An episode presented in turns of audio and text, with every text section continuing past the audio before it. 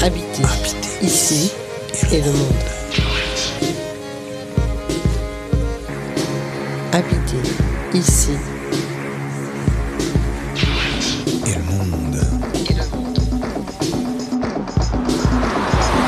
Habiter ici et le monde. Nous parlerons crise d'habitabilité de notre époque et architecture.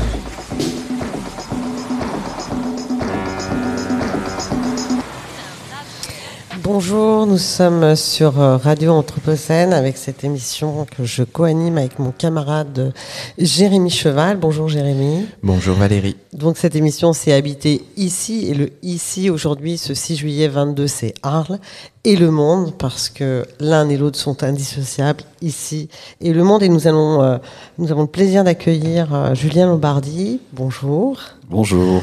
Julien Lombardi avec une qui présente ici à Arles une très belle exposition. Je rappelle que les rencontres d'Arles ont ouvert lundi. Hein, donc vous avez tout l'été, voire même une partie de la rentrée de septembre pour profiter de ce magnifique programme. Une exposition qui s'appelle La Terre où est né le Soleil, qui est dans cet espace euh, qui s'appelle Croisière. Et, euh, et euh, Julien Lombardi, vous êtes euh, ethnologue de formation. Vous menez des investigations euh, visuelles qui reposent sur une immersion de longue durée dans différents territoires. Nous allons parler du Mexique, mais vous êtes allé aussi en Arménie, en Égypte, et peut-être vous avez d'autres projets et nous en parlerons. Oui. La terre où est né le soleil, c'est ce territoire désertique du centre du Mexique où se trouve Viricuta, ou Iricuta, je ne sais pas comment on le prononce. Virikuta. Viricuta. Et euh, pour les Indiens de ce territoire, euh, c'est une entité vivante, sacrée, euh, qui leur permettent de, de rêver le monde, le monde pour qu'il existe. Rêver le monde pour qu'il existe, déjà en soi, c'est un, une magnifique histoire euh, à, venir. Et donc, euh, chaque année, depuis des, siècles déjà, parce que ces, Indiens sont là depuis très longtemps, depuis toujours, depuis que les hommes euh, euh, ont- ont- sont arrivés sur ce territoire, ont traversé. euh, ils sont partis du Moyen-Orient et à un moment donné, pour une raison qui nous échappe, ils, ont, ils sont passés de l'autre côté sur cet immense continent des Amériques. Et euh, ce territoire, dont je le disais, est un, lieu de pèlerinage, toujours, hein, pour célébrer euh, euh, toute une série de divinités. Et, euh, et- notamment un non-humain qui est un cactus, vous nous en parlerez. Et euh, c'est un territoire aussi qui est en péril, hein, un territoire de contraste, puisque ce territoire euh, s'est altéré avec différentes manifestations, notamment la reprise des, de- de- des mines, donc de l'extraction, un tourisme grandissant, d'après ce que j'ai vu, et puis une agriculture industrielle avec tous les bienfaits sur les territoires que l'on connaît. Mais ce lieu n'a jamais perdu sa vocation euh, spirituelle. Et donc ma première question, c'est euh, qu'est-ce qui, euh, dans votre manière de travailler, on parlera de l'exposition après, vous amène à, on dirait presque que, c'est le, territoire qui, qui, qui, qui, vous intéresse, et puis ensuite, vous mettez en place un processus d'exploration et de mise en image ou, de, de ce territoire. Donc je... Mais c'est vrai que finalement, le, le personnage principal de ce travail, c'est avant tout euh, le territoire comme une entité vivante. Et ce qui m'a, moi, ce qui m'a réellement interpellé et ce qui m'a donné en fait le- l'envie d'aller euh, déplier en fait les, les strates de réalité et de mémoire de ce site, c'est vraiment la superposition de différentes visions du monde qui coexistent et sur une échelle euh, locale de voir en fait le reflet de la plupart des enjeux globaux. Et il y a cette espèce de de, de mesure, de, de- de, comment est-ce que la globalité viendrait en fait s'approprier ou sur cette terre sacrée et quel est son pouvoir de résilience, d'adaptation, de lutte vis-à-vis de, ce, de cette friction-là en fait. Et euh, c'est vrai que ça a été, euh, c'est un territoire fascinant en soi qui, qui, propose une, une biodiversité qui est absolument, euh, qui est stupéfiante avec toutes sortes de, cactus, euh, même de, de, reptiles aussi, de serpents, d'aigles. Enfin, c'est vraiment, c'est un, un biotope qui s'étend en fait de l'Arizona aux États-Unis jusqu'au Texas et qui descend comme, une, comme un triangle et dont la flèche vient arriver à Virikuta dans, l'état de San Luis Potosí. Et en fait, 80% de la biodiversité de cette zone, qui est, euh, qui va faire euh, quasiment pas la taille de l'Europe, mais la moitié, se trouve à Virikuta. Et c'est extrêmement intéressant de voir comment est-ce que les appétits finalement extractivistes sont aussi friands de ça et de la mémoire finalement qui a, qui a réussi à, à, conserver ce lieu pendant toutes ces années. Et c'est voilà, c'est tous ces aspects qui m'ont donné envie finalement de, de, de, de mener l'enquête sur place. Alors vous le dépliez avec euh, des photos, des vidéos, des installations, des montages, des cartes, un humain qui tient une carte. On va avoir aussi des, des de ce que vous appelez des photogrammes. Est-ce que vous pourriez nous parler de la pluralité des, des, des, méthodes pour représenter ce réel que vous nous présentez euh, ici dans l'exposition? Disons que je procède souvent de cette manière-là, c'est que quand je commence un sujet, avant tout, Enfin, pour moi, c'est quasiment une dimension de la réalité aussi. J'essaye de faire le tour de la mémoire et des ressources visuelles qui existent. C'est une, c'est une façon, en fait, de, pas de me positionner, mais de, de cerner ou de découvrir, en fait, comment est-ce que le territoire a été représenté. Et celui-là, ce qui est fascinant, c'est qu'on voit que les premières images sont des images d'anthropologues, et même, même bien avant, en fait, de naturalistes ou de botanistes. Le premier étant euh, Karl Lumholtz, qui est, euh, enfin, que vous, certainement vous connaissez. Il y a, euh, et on remonte euh, ainsi jusqu'à les images les plus contemporaines sont des images finalement de, de, de Google Street View. Enfin, c'est quand même, je veux dire, d'un point de vue de, de, informatif, quand on se demande le niveau de pénétration du, du, du, global sur ce territoire, quelle meilleure information que de voir qu'il y a la voiture de Google qui traverse la terre sacrée en floutant les visages et qui la traverse justement grâce à l'unique goudron qui traverse la terre sacrée. Et on commence par ça dans l'exposition. C'est la, la, première partie. On rentre par euh, Google Street View. Hein, on rentre par ces images-là sur cette route 6. Sur cette route 6, tout à fait. Ouais. Et ce qui est très intéressant également sur la, la manière dont, dont, vous le représentez, c'est qu'on a aussi cette notion de, de, sacralité. Et vous en parliez un tout petit peu euh, sur euh, les huichols. Les huichols. Est-ce que vous pourriez nous parler un tout petit peu de cette relation à cette terre sacrée et de ces mythes fondateurs finalement de ce lieu? Ce qu'on vient de parler de rentrer dans le sujet, mais aussi qu'est-ce qu'eux, ils en disent? Donc pour les euh, pour les Huichol qui vivent donc c'est ça qui est c'est ça qui est notable aussi dans le dans le cas de, de Virikuta. Donc premièrement Virikuta la traduction c'est la terre où est né le soleil. Et ce qui est ce qui est remarquable je dirais c'est que ils ne vivent pas sur cette terre ils viennent en pèlerinage une fois ou deux fois par an. Ils vivent à 500 km dans la Sierra Madre occidentale qui est dans les états de Jalisco de Nayarit qui est côté Pacifique. Et donc dans différents lieux, en fait, comme une cartographie de processions et de sites sacrés qu'il faut honorer chaque année. Euh, est celui qui est le plus à l'est. Et ils vont euh, sur cette terre pour collecter du peyote, faire des cérémonies qui sont en fait des cérémonies où on vient euh, d'une certaine manière se laver de certains, de certaines fautes, de certains péchés ou de certaines finalement cas de conscience qui se posent à eux ou de problèmes communautaires aussi. Et donc tout le monde vient en pèlerinage, se réunit au, autour d'un feu, avec toute une somme de rituels aussi quand on entre dans le désert, de, de se limpier, de se laver avec une, une herbe qui s'appelle la gobernadora. Et ensuite, la cérémonie qui se fait autour du feu avec le chaman, qui par des chants vient communiquer avec les participants de la cérémonie par le médium du feu. Donc il n'y a jamais vraiment d'adresse directe. Chaque participant pose sa question, sa problématique ou donne son sentiment en regardant le feu. Et c'est par là que, que, se passe finalement tout le, tout le, tout le cérémoniel. Et au, ma et au matin, le, quand le soleil se lève, tout le monde se dirige vers une, une, chaîne de montagnes qui est juste là, et dans un creux de cette chaîne de montagnes, de la Sierra 14, pointe le soleil à cet endroit-là. Vous avez une image d'ailleurs euh, absolument somptueuse euh, là-dessus, avec un, nuit en fait euh, une nuit mais en fait deux nuits une nuit dans la nuit c'est assez euh, incroyable quoi avec euh, la lune ou le soleil d'ailleurs on ne sait pas parce qu'on ne sait pas tout à fait si si on est en train de, de la lumière se lève ou elle se couche on a, on a cette indécision et euh, ça, c'est très frappant d'ailleurs euh, dans votre travail. Euh, euh Jérémy en parlait sur cette addition de, de, de, de, de formats et de, et de médiums. On, on, est aussi dans, on est à la fois dans une réalité. Je pense à cette collection, par exemple, d'objets trouvés, de, de signes et d'objets, notamment cette trace de pied absolument craquelée que je, je trouve absolument très très belle. Et, et, et en même temps, on a cet aspect spirituel. Hein, et qui n'est donc qui vient se confronter. il y a plein de moments comme ça dans le dans l'exposition où on est entre une réalité observée euh, presque euh, dans un détail euh, vraiment avec un soin extrême et en même temps on a on est un peu dans le mirage, on est un peu dans quelque chose on ne sait pas vraiment où on est. Mais si vous voulez dans dans la méthode, mais c'est quasiment c'est une forme c'est une forme fictionnelle mais qui est assumée ou spéculative disons. Euh, ce qui m'intéresse, c'est de voir comment est-ce qu'à partir d'une intention euh, documentaire, euh, de par ma présence prolongée là-bas, mes, concepts ou mes, mes idées préacquises sur ce qu'est finalement documenté vont au fur et à mesure s'effriter en étant de plus en plus poreux finalement à, l'expérience du lieu.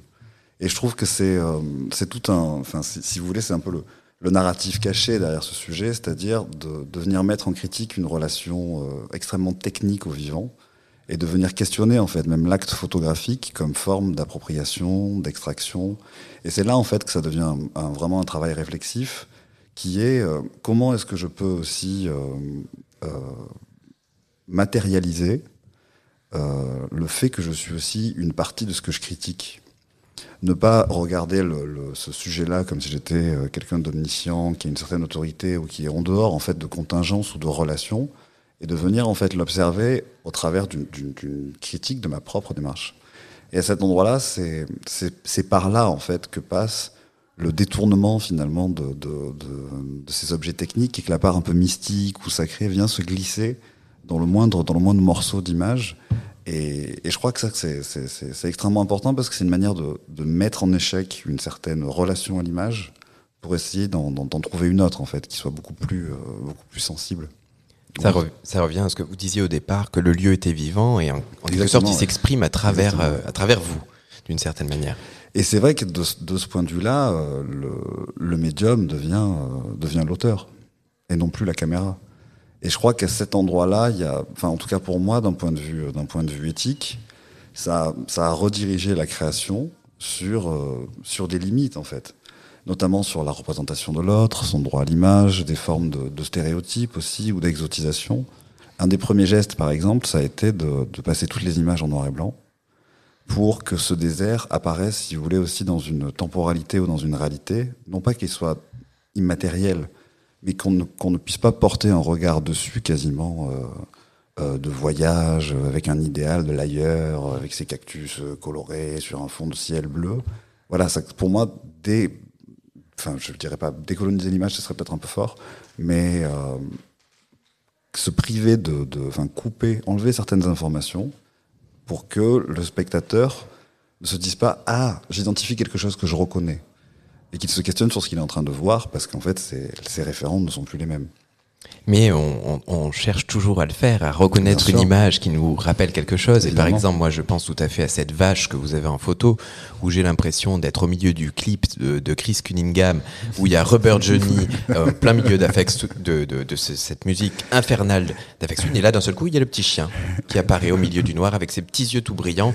Et effectivement, c'est assez intéressant parce que votre exposition fait euh, ça par nature. On, sort des, vraiment de ce que l'on connaît et on y arrive vraiment. Mais on, le fait toujours par nature. C'est très dur de d'échapper à cette euh, ah ben ça me rappelle ça.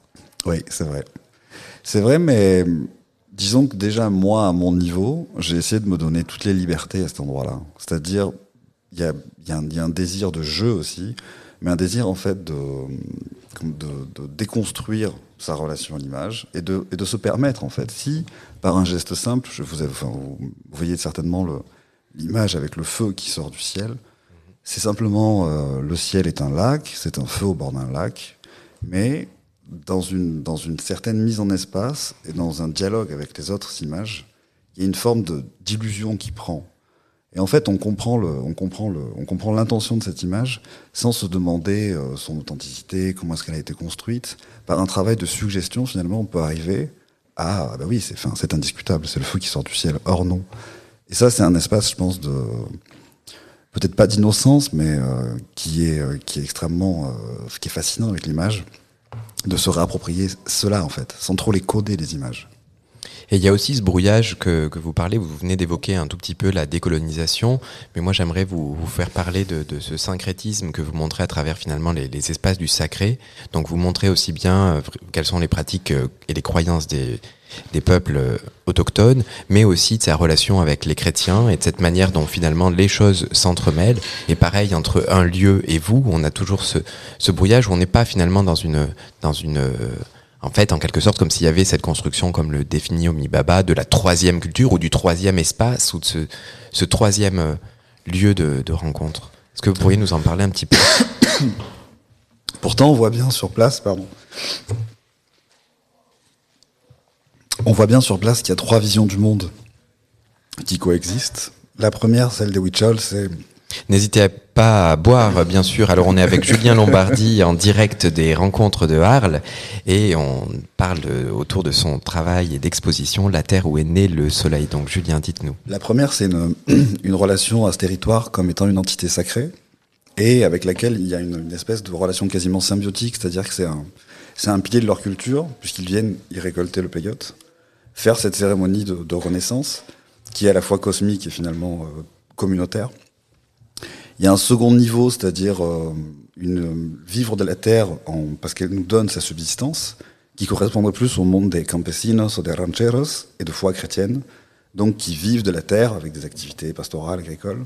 Et il y a un troisième plan qui, euh, pour le coup, et moi c'est ce que j'appelle au sens large des formes extractivistes, c'est-à-dire qu'il y a une relation, euh, enfin seulement de, de, de, pillage ou en fait de, de sortir quelque chose qui dans tous les cas ne se régénérera pas. Et ces trois, ces trois niveaux, euh, qui sont pas une verticalité, mais qui, qui coexistent comme ça, je trouve qu'ils euh, renvoient aussi à des registres d'images ou à quelque chose qui, qui est en relation avec l'histoire de l'art ou avec l'histoire de, de, des pratiques de représentation. Et c'est ça, moi, qui m'a extrêmement intéressé aussi sur ce lieu. Enfin, je sais pas si je réponds à la question, mais... Euh... Euh, oui, d'une manière détournée, et je trouve ça euh, intéressant ce que ça représente votre travail.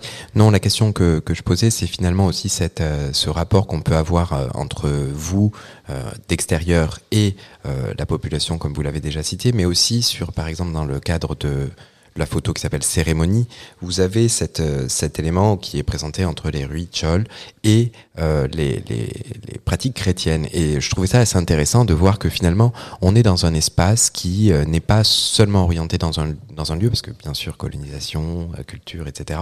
Donc est-ce que vous pourriez nous parler de ce métissage et de ce syncrétisme qui se crée? En fait, ce qui est extrêmement intéressant, c'est de voir qu'il y a des... Euh des associations en fait impromptues qui se passent à partir du moment où il y a un commun à défendre.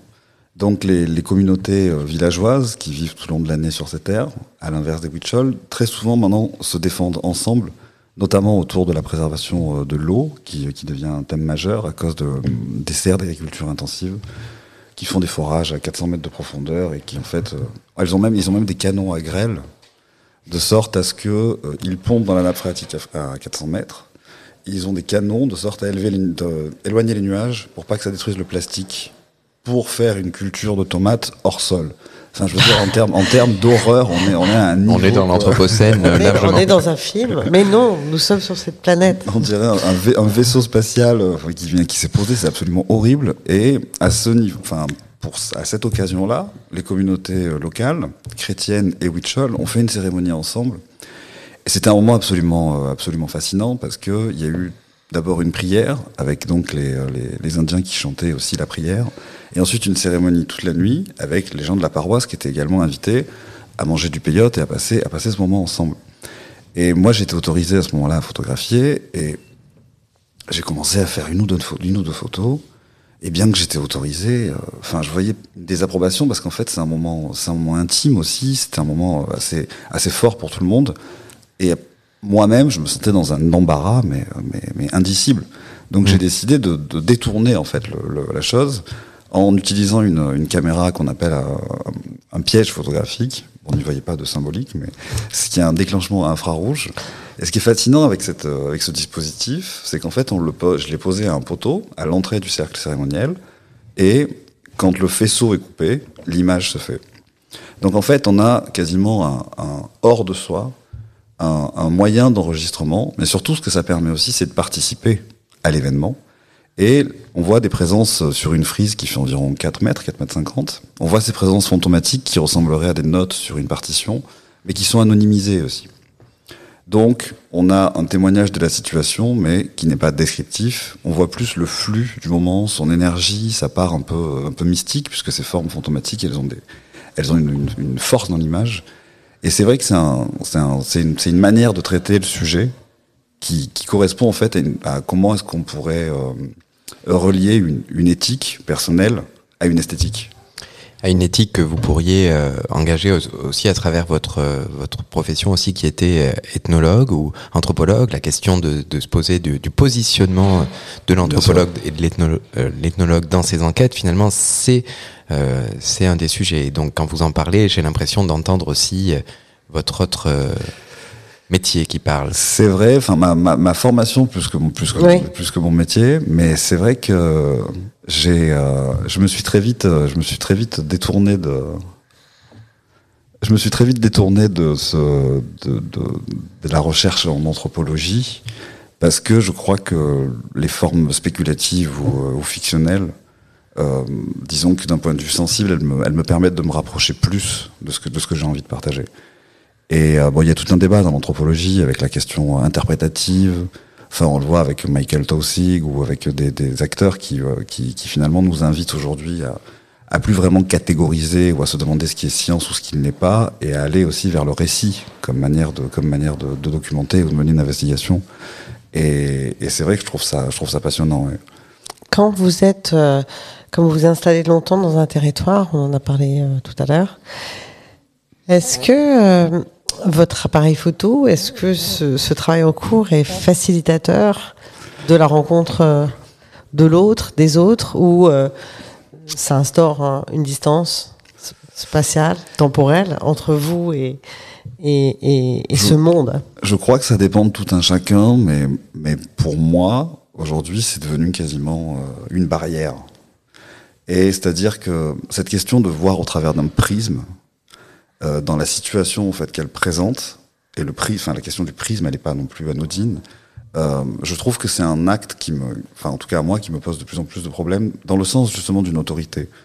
Euh, et je préfère aujourd'hui en fait démultiplier, enfin dans, dans, dans l'exposition vous l'avez vu, il y a une démultiplication des techniques aussi pour démultiplier les points de vue et pour externaliser, en fait se questionner sur comment est-ce qu'on peut faire image indépendamment de l'acte de prise de vue. Et euh, toutes les images qui ont été faites, notamment avec un scanner, c'était beaucoup plus intéressant de voir parce que finalement, euh, on peut faire l'image ensemble.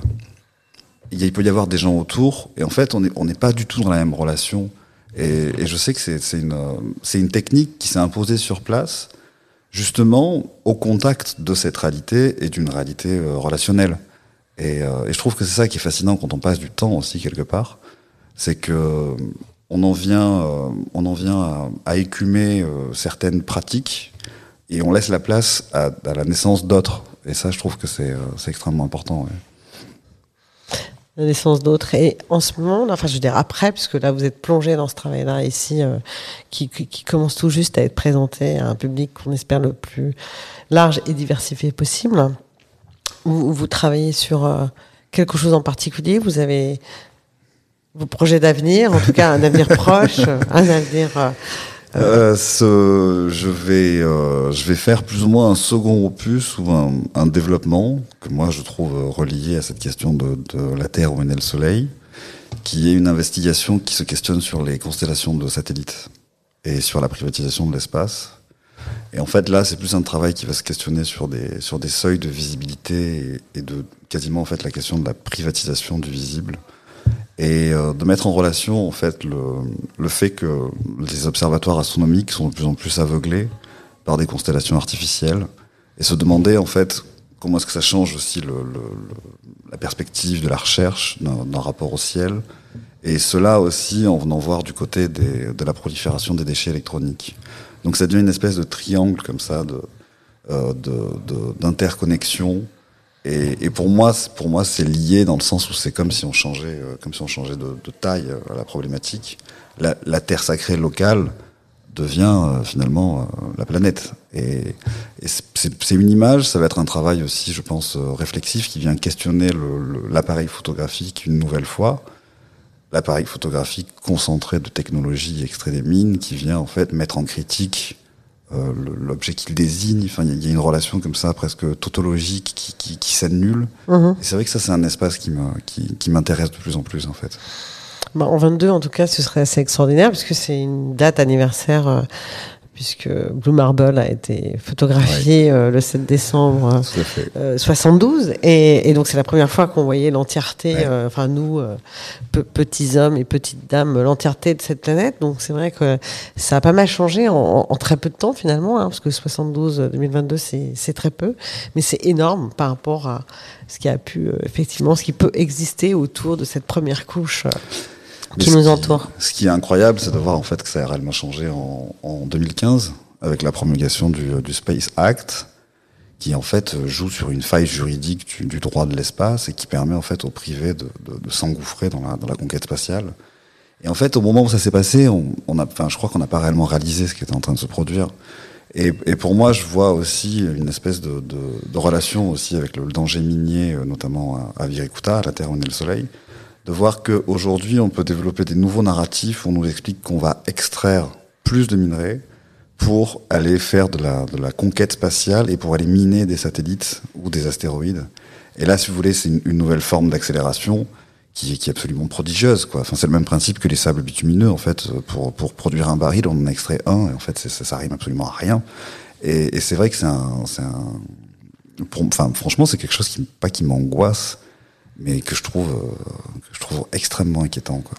Ah ben, dans les conséquences du Space Act en 2021, les États-Unis ont effectivement ouvert un appel à, à projet hein, aux entreprises privées pour aller euh, euh, ouvrir des mines dans, sur la Lune. Hein, euh, et on le sait aussi, le, le, le- les mines de grande profondeur aussi sont, sont des situations d'investissement absolument massifs. hein. Donc c'est vrai qu'en tout cas, on a le sen- le sentiment qu'on est dans une société où l'appétit déborde de tous les côtés. Alors on parle souvent de votre travail autour de la question du réalisme fantastique. Et là, on est en train de parler de, de, de, de cette relation avec euh, la suite de votre travail. Et du coup, euh, je trouve ça assez intéressant parce qu'en faisant le tour de votre exposition, on se retrouve à la fin de l'exposition de cette anecdote que vous avez trouvé cette magnifique euh, brochure sur l'industrie minière et qui vous met en relation justement avec l'espace. Et c'est exactement là où nous en sommes dans la conversation. Est-ce que vous pourriez nous dire un mot? Est-ce que finalement vous suivez les messages que vous trouvez par terre et qui deviennent finalement la suite de votre travail? Ben, je, trouve que un- dans chacun des projets, en fait, il y a une, euh, il y a une image référentielle et qui très souvent, en fait, disparaît même au moment de la, de la restitution du travail. Et là, ce qui est intéressant, c'est que, enfin, on voit aussi quelle image sera la graine de, de la prochaine série. Et je crois que ce- cette espèce de ces, ces deux polarités, ou en fait ces, ces deux entités qui viennent cadrer un travail, c'est extrêmement important de, de les saisir dès le début, parce que elles viennent aussi euh, pas du tout limiter, mais elles viennent euh, comment dire, euh, définir une recherche. Et c'est extrêmement important parce que on sait sur quoi rebondir. Il y a déjà, il y a déjà une tension en fait vers une autre réflexion. Et ça, moi, je, trouve ça, je trouve ça passionnant.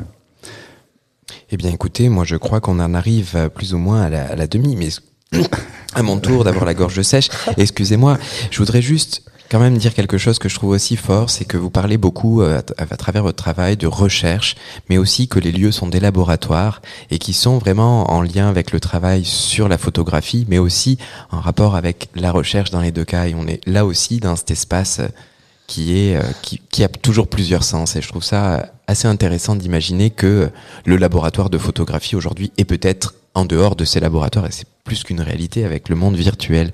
Tout à fait. En tout cas, merci. hein, et puis surtout, j'invite euh, tous nos auditeurs à aller voir euh, La Terre où est né le Soleil, à Croisière, en Croisière, y faire une croisière. J'adore le titre, euh, le nom de ce lieu. Euh, donc, un travail de Julien Lombardi. Est-ce que vous voudriez Merci. nous recommander une autre exposition, euh, Julien Lombardi, à nos auditeurs? Une autre exposition, j'ai beaucoup aimé l'exposition de Suzanne Meiselas, Qui est, qui est, qui est situé qui est, euh, je- le nom m'échappe, dans une, dans une petite chapelle avec une scénographie magnifique. Les Euh, prêcheurs. Les prêcheurs. Non, elle est, Non. elle est pas très loin de Croisière. Elle est Elle juste au-dessus. croisière. Ah oui, au-dessus de Croisière, juste formidable. au-dessus. Et, et c'est vraiment, c'est vraiment. Au- euh, Au-dessus de Bruno Serralong, justement. Voilà, exactement. Exactement. ouais. on va finir par tout connaître. Très en tout cas, travail. merci. Merci et- on se retrouve Et à dans très vite. Habiter ici le monde d'ici trois minutes après cette pause musicale pour évoquer le travail de Arash Haney et euh, superbe exposition sur la question du métaverse euh, en discussion entre Valérie Didier et moi. C'était Julien Lurbardi, merci beaucoup.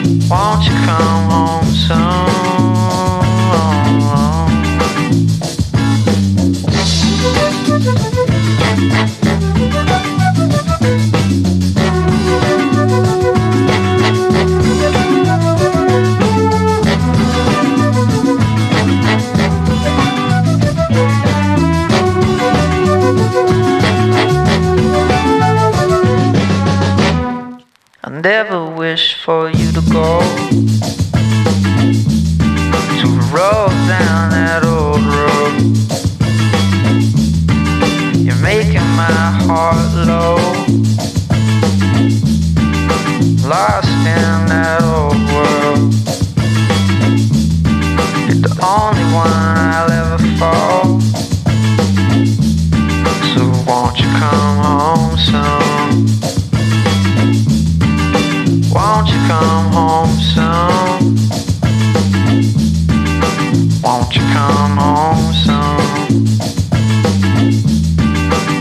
Won't you come home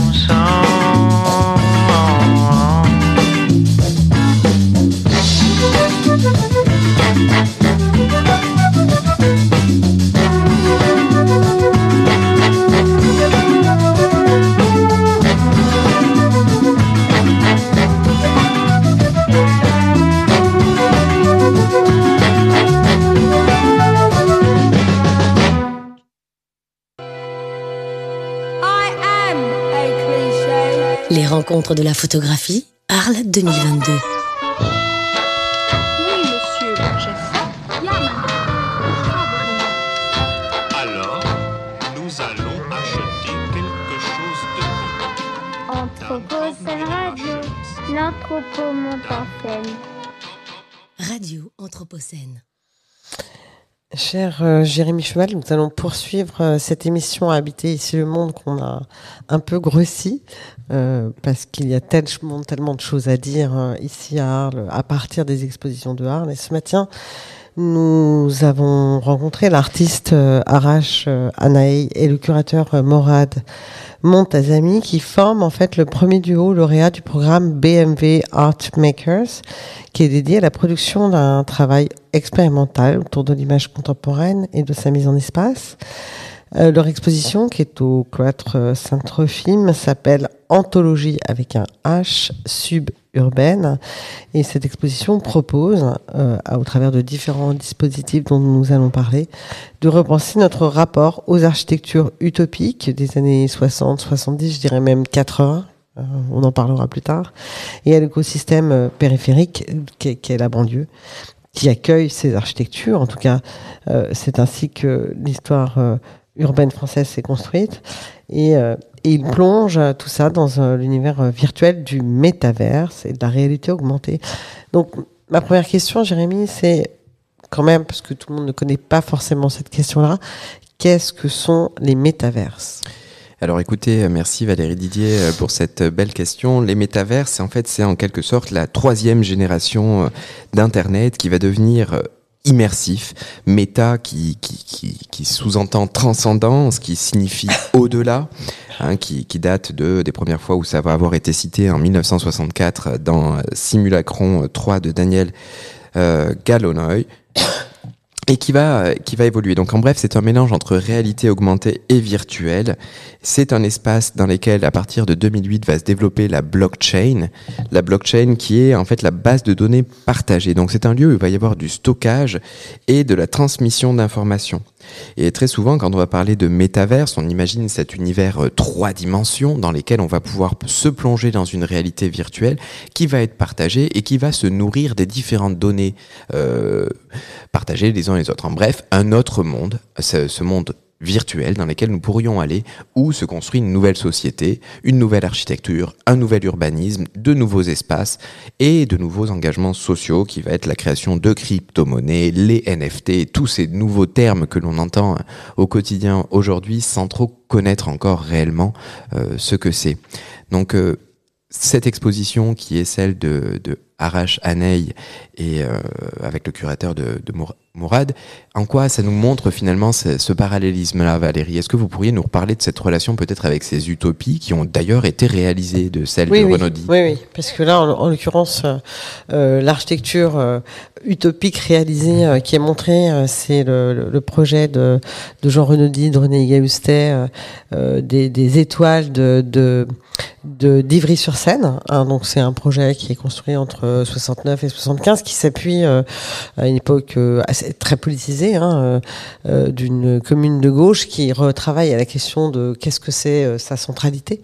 Et donc s'appuie sur ce travail. euh, alors Renaud Gaillostet, l'architecte en chef, et puis euh, Renaud Di, euh, l'architecte des étoiles, étoiles d'ailleurs qu'on trouve euh, aussi dans la région euh, lyonnaise à, à Givors, qui sont livrés un tout petit peu plus tard de mémoire en 81, et qui s'appuie sur une espèce d'architecture collinaire, une architecture paysage, de béton bien sûr, hein, le matériau roi de, de cette époque, et et qui, qui fait rentrer, euh, on va dire, euh, le paysage dans, dans l'espace, avec cette particularité, c'est pour ça qu'on l'appelle les étoiles, euh, où, il n'y a aucun mur perpendiculaire. En fait, tout est fait en fonction d'angles, d'angles de béton, mais qui permettent aussi d'autres choses, hein, qui permettent la pénétration des espaces qui s'étagent et tout un travail de, de circulation aussi assez intéressante. hein. Enfin, ce sont des choses tout à fait exemplaires de l'histoire de l'architecture euh, contemporaine et de l'histoire euh, urbaine euh, post-industrielle, enfin de la période plutôt des Trente Glorieuses, mais qui était quand même à la marge. hein. On n'est pas du tout dans, dans la construction massive des grands ensembles, on est quand même sur des opérations de moyenne taille, en tout cas qui n'ont pas fait école. Ça, c'est quelque chose. Donc moi, ça m'a interpellé, et je voudrais en discuter avec vous. Ça m'a interpellé euh, que ça soit le choix, hein, puisque c'est le film, le grand film que l'on voit quand on rentre dans l'exposition au cloître, c'est que le choix qui est fait, hein, euh, euh, réel, pour ensuite aller euh, vers euh, cette question du virtuel, c'est cette architecture d'utopie réalisée, ce que j'appelle une utopie réalisée des années euh, euh, 80 en termes de livraison, et, et, et que ça soit ça la référence de cet artiste et ce curateur. Et, et j'avoue que j'ai eu un, un moment de surprise. Je, je voudrais connaître votre réaction par rapport à ça? Effectivement, on s'interroge, on s'interroge sur le choix qui est finalement, euh, est-ce que euh, les, les auteurs vont, vont poser la question de ce brouillage entre l'espace virtuel et réel, entre l'utopie et le réalisé, et finalement, c'est des choses qui sont bien concrètes. Et Renaudi, je trouve qu'il représente bien cette idée qui parfois est- nous semble lointaine, une utopie mais qui a été réalisée. Et on parle encore, et on va parler d'utopie en parlant du travail euh, de Renaudi, alors que ce n'est pas du tout une, utopie, c'est juste une construction. Hein, comme euh, Paco le critiquait à un moment en disant est-ce que les utopies en architecture existent réellement à partir du moment où elles sont réalisées? Et effectivement, L'utopie, elle est basée sur le dessin, sur cet imaginaire, sur les, les ambitions sociales et la manière dont on le fabrique, mais est-ce que la réalisation physique et matérielle, finalement, peut être euh, considérée comme telle? Alors je suis pas sûre, mais c'est vrai qu'il y avait quand même tout le contrat social hein, qui, qui, qui porte euh, ce type de projet à cette époque, euh, plus ou moins réalisé. euh, voilà. Là, il y a quand même une forme d'équité hein, dans les espaces. C'est assez frappant. Enfin, je veux dire, on voit bien qu'il n'y a pas, euh, comme par exemple, je pense aux, architectures, aux grands ensembles urbains des années 20, 30, euh, au moment justement de la première euh, grande période industrielle en France, où on a vraiment euh, le collectif pour l'ouvrier, la maison pour le pour le, cadre, etc., etc. Donc, on voit bien que les choses sont hiérarchisées. Hein, L'espace est construit de manière et l'architecture qui répond est très hiérarchisée. On n'a pas du tout ça dans, dans les étoiles. On a plutôt l'impression de que les habitants de ce site, c'est un peu comme une fourmilière, ils participent à la construction d'un grand paysage. Donc il y a, y y a ce sujet-là. Mais ce qui me surprend encore une fois, dans le cadre de l'exposition qu'on est allé voir euh, ce matin, donc euh, anthologie euh, suburbaine, c'est quand même de s'appuyer sur cette, cet univers spatial, cette, ce moment de, l'histoire de l'architecture. C'est pas rien. Et, et et, donc la question que je me pose, et, et je pense que vous interrogez aussi là-dessus, c'est la question de la matérialité, parce que cette histoire de métaverse, c'est quand même très troublant. C'est-à-dire que ça peut, on peut se dire, mais c'est formidable. En fait, c'est incroyable. C'est-à-dire qu'on va, on va résoudre les problèmes de cette planète, puisque on va pouvoir rester chez soi. Je ne sais pas où d'ailleurs, peut-être sous un ciel étoilé, avec euh, avec cette architecture qui ne pèse pas qui ne produit pas de déchets. C'est un truc dingue. Je vais, je vais, je vais, je vais pouvoir circuler dans les espaces et tout ça ne polluera pas. Et, tout ça ne, s'appuiera pas sur l'extraction et on n'aura plus à se poser la question de la matière.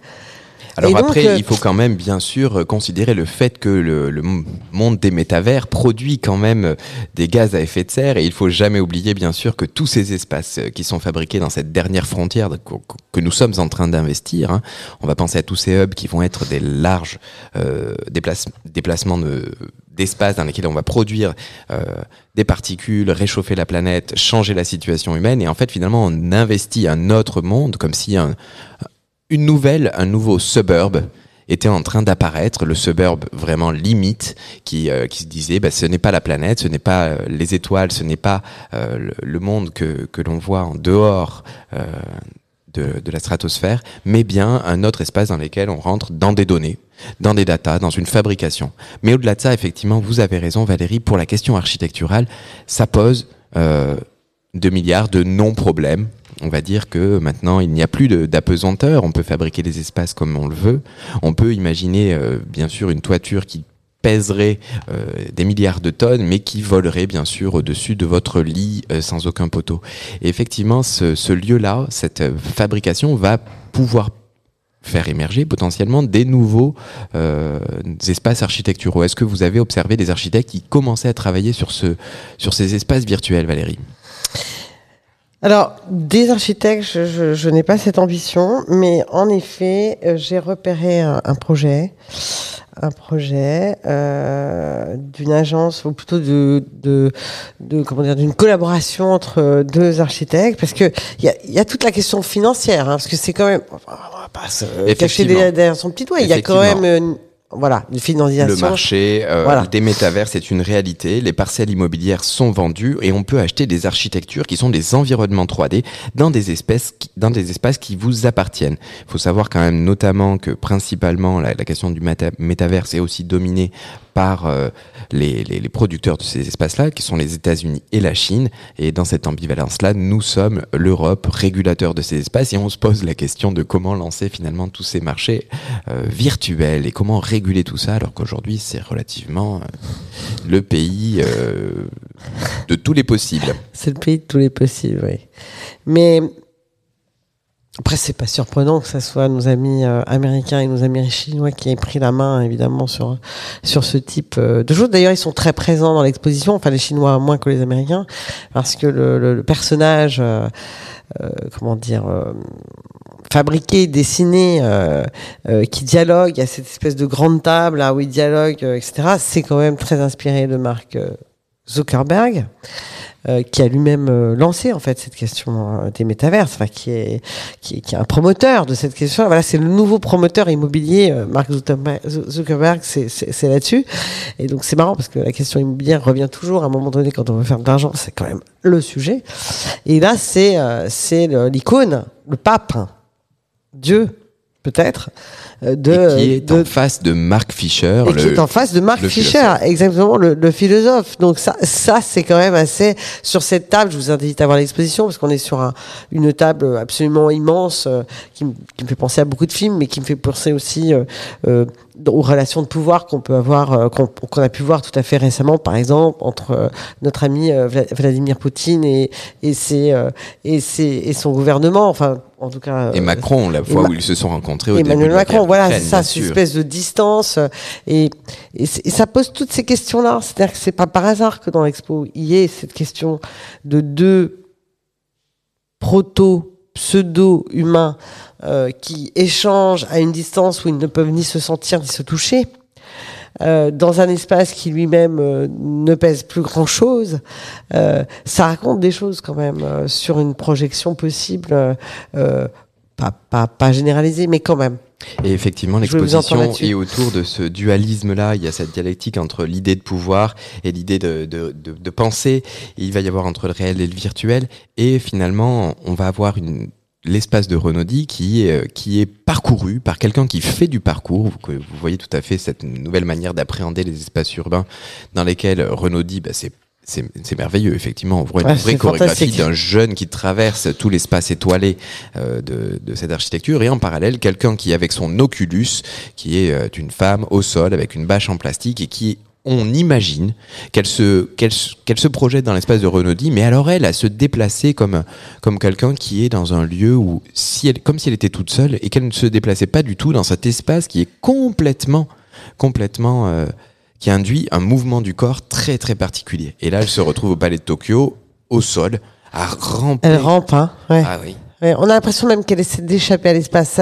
C'est très frappant parce que les trois quarts du temps, elle rampe, elle rampe euh, vraiment au sol, elle se soulève à peine, hein, elle n'est pas euh, un nouveau sol qui se soulèverait. Et, on a presque l'impression qu'elle essaie d'échapper, qu'elle essaie de, fusionner même avec quelque chose, alors pour le coup d'extrêmement tangible, puisque là on est dans des images d'un bâtiment euh, existant, on n'est pas dans des images euh, projectuelles, hein, donc on est, dans une réalité tout à fait classique, un grand euh, rectangle, euh, enfin voilà, avec une hauteur sous plafond assez, assez simple. Et il y a ce corps qui, qui, qui est quasi absorbé, on a l'impression qu'elle peut pas échapper de, de l'espace, mais en même temps ne joue pas avec l'espace. Non, Ça, effectivement. c'est une question quand Elle même. joue avec euh, l'espace qui est celui qu'elle voit à travers son Oculus. Et effectivement, on- les gens qui la regardent et qui la filment de l'extérieur et qui la représentent, pour nous, la rendent comme euh, quelque chose qui est posé au sol et qui vit dans un univers que, en quelque sorte aveugle et hermétique à l'espace qui est autour d'elle, de cette réalité. Donc, ce, ce- cette exposition pose cette question vraiment autour de, de tous ces échecs-là aussi, hein, et qu'il représente à travers finalement une autre petite vidéo où on voit encore une fois une représentation cagoulée de Mark Zuckerberg qui joue euh, face à Mark Fisher. hein. Euh, Ils sont en train de jouer aux échecs et il n'y a pas de gagnant, pas d'issue, mais des questions qui reviennent à- tout au long de la vidéo et on les voit comme ça s'affronter comme deux avatars, deux avatars face à euh, un espace sans issue.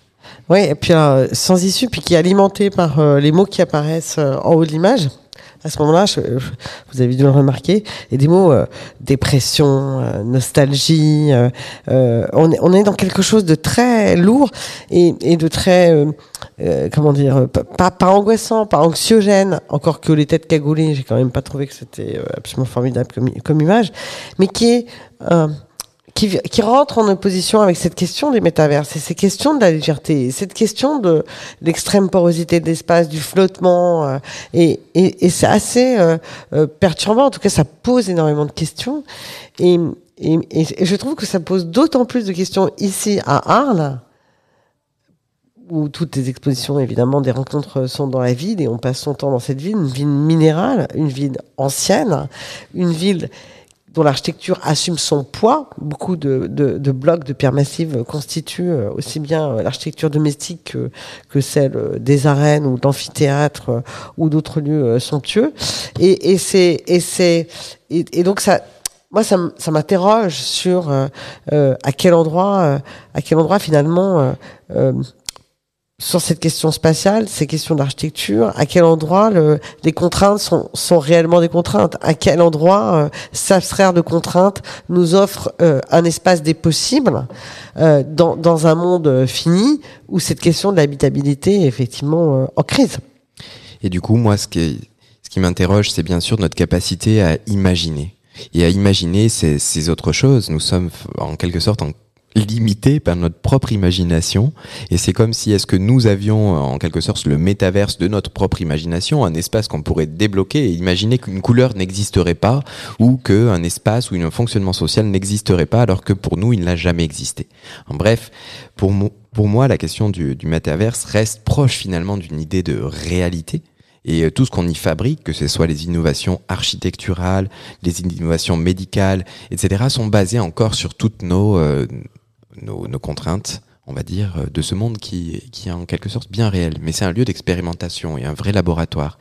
Et Oui, pour puis- l'architecture, je pense que c'est un espace où peuvent euh, s'immiscer une grande génération d'architectes qui, eux, ne sont pas des constructeurs, ne sont pas des fabricants, ne sont pas euh, des, des, per- des, des personnes qui souhaitent évoluer dans un monde réel, mais bien virtuel. Et effectivement, le, la transformation, on va dire, depuis les années 2000 de l'architecture avec AutoCAD, avec jusqu'à Grasshopper, enfin toute cette digitalisation finalement de notre pratique, de notre rapport au corps ou du, du plan ou de l'espace qui n'est plus dessiné, on va rentrer dans, on est rentré dans cette ère qui devient en quelque sorte trois dimensions et décidée en fonction des usagers et partagée. Et donc il y a toute une génération de penseurs d'espace qui peuvent tout à fait potentiellement, en tout cas, nous donner un nouveau langage architectural qui serait libéré de ces contraintes. Est-ce que c'est un espoir? Est-ce que c'est Moi, la question que je me pose et j'ai pas la réponse, c'est que je, je pense que c'était déjà là.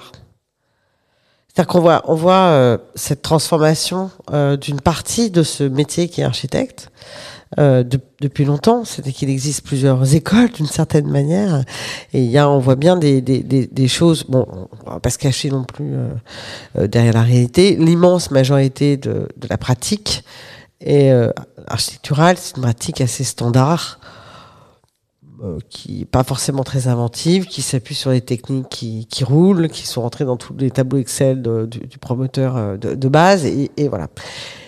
Et, mais si je m'intéresse aux plus inventifs euh, de, de, de, ce, de ces architectes, il y a effectivement ceux, on voit bien toujours pour faire face aux enjeux qui sont les nôtres aujourd'hui, ceux qui reviennent, enfin qui reviennent, j'aime pas ce terme, mais qui se réintéressent à cette culture constructive, notamment à partir euh, des milieux sur lesquels sont situés, des matériaux biosourcés, etc. Donc on voit bien qu'on a une, une, un mouvement dans ce sens euh, qui est pas né aujourd'hui non plus. Et on a, euh, euh, euh, j'allais dire, les, les prémices de la, des métaverses. euh, Zahadid s'intéressait déjà à ça. Et puis je pense à un exemple tout simple qui est ici à Arles, qui est, euh, qui est la tour de. Euh, je rappelle qu'elle est de Franck Guéry et je rappelle comment travaille Franck Guéry? Pas simplement pour ce projet. Nous sommes en train de parler de cette canette écrasée euh, que, que Canette de coca. On Canette nous a de dit coca ce matin écrasée dans la rue à Arles. On nous a dit, deux voilà. cantonniers nous a dit, c'était la canette de coca. Je rappelle que euh, euh, euh, l'architecte euh, de, de la tour, de cette Franck tour, Guéry, oui. Franck Guéry, voilà, qui est déjà, on va dire, un homme très mûr. Hein. C'est pas un, jeune architecte. Depuis très longtemps, il travaille en maquette. C'est-à-dire qu'il travaille hors sol. Il travaille hors sol.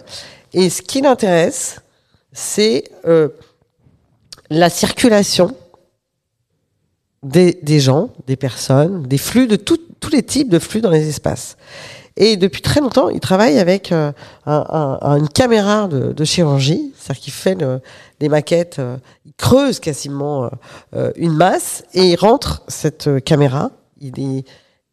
Il se simule à l'intérieur puisque les maquettes sont pas à l'échelle 1 et donc à partir de des espaces qu'il qu'il voit il, les retravaille évidemment euh, euh, euh, parce que plus grand moins grand parce qu'il veut produire un, effet. Et ensuite il trouve la technologie pour construire. Donc là on est dans quelque chose non pas qui flotte comme les métaverses mais on est déjà dans quelque chose qui est hors le monde qui posé là qui pourrait être ailleurs le, le- le- et, qui se vit de l'intérieur, c'est-à-dire qui se vit comme euh, l'intérieur d'un corps humain.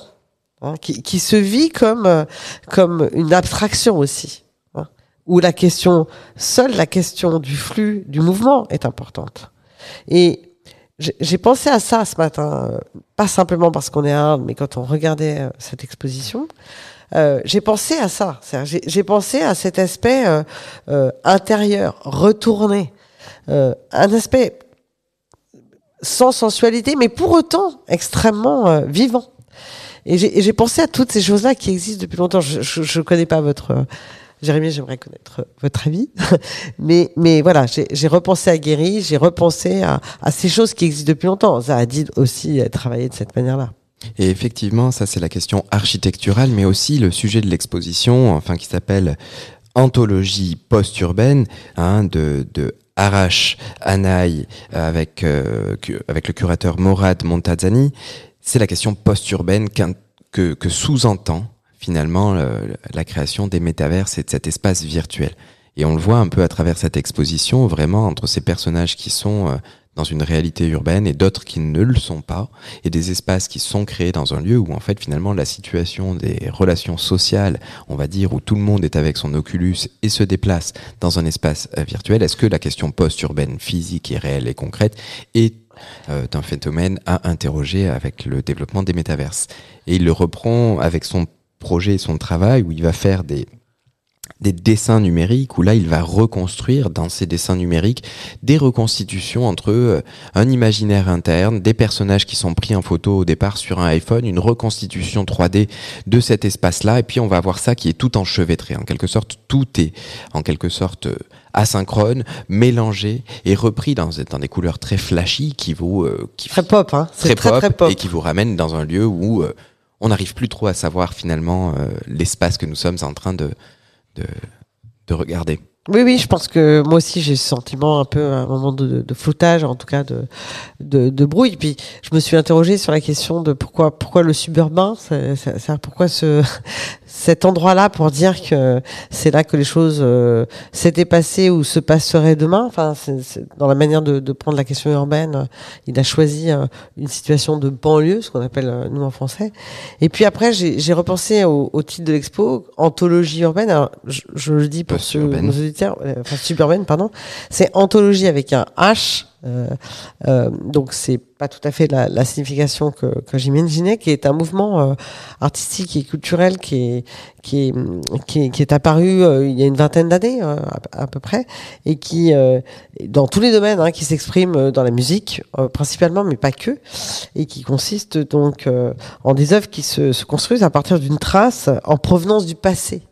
Donc là aussi, je, me suis dit, euh, dans cette projection incroyable qui était les métaverses, il y a vraiment ce, besoin qu'ont eu les artistes, l'artiste et le curateur de se dire, j'appartiens à ce monde et j'appartiens à ce passé-là. En tout cas, c'est Eh bien, merci beaucoup, euh, Valérie Didier. Nous, sommes ici euh, aux rencontres de la photographie à Arles en 2022, au cœur de la chapelle du Méjean. Je- J'en profite, chers auditeurs, à vous inviter à venir en direct ce soir à 18h30 parce que dans la chapelle du Méjean, aujourd'hui ouvert en public. D'ailleurs, n'hésitez pas à passer toute la journée voir ces magnifiques expositions. Donc, l'exposition Anthologie post-urbaine de BM, qui vient du prix BMW Art Maker, est encore euh, ouvert, hein, et qui est avec l'artiste Arash Hanei et le curateur Morad Montazani, qui se retrouve au cloître Saint-Trophisme. Et nous, nous sommes à la chapelle du Méjean. Hein, et ce soir, bien sûr, nous allons aborder d'autres sujets. Je, je refais la pub parce que effectivement, ça serait formidable de vous avoir pour débattre, car nous aurons une demi-heure pour pouvoir échanger avec les curateurs et les artistes de l'exposition euh, en Terre Mapuche, qui va être avec euh, Tito González, Sergio Vanzuela, Va- Vanzuela et euh, Florienza Grisanti. Donc ce soir, ça va être un, un grand moment et je vous invite tous à venir. Et euh, écoutez, euh, Valérie, est-ce que un petit mot architectural pour terminer cette émission peut-être? Un petit mot architectural. Ben, L'exposition dont on vient de parler est au cloître Saint-Trophime et, et franchement, grimper sur le toit, ce cloître euh, extrêmement pesant en pierre massive, mais qui flotte dans les airs avec une toiture totalement en pierre euh, euh, des, des- des carrières de, de cette belle région, c'est quand même juste, juste un bonheur intense. Merci à vous toutes et à tous. Ouais, à plus tard. Au revoir.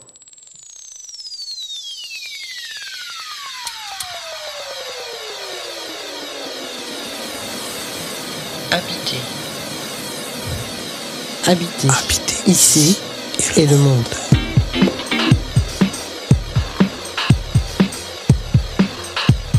Ici Et le monde.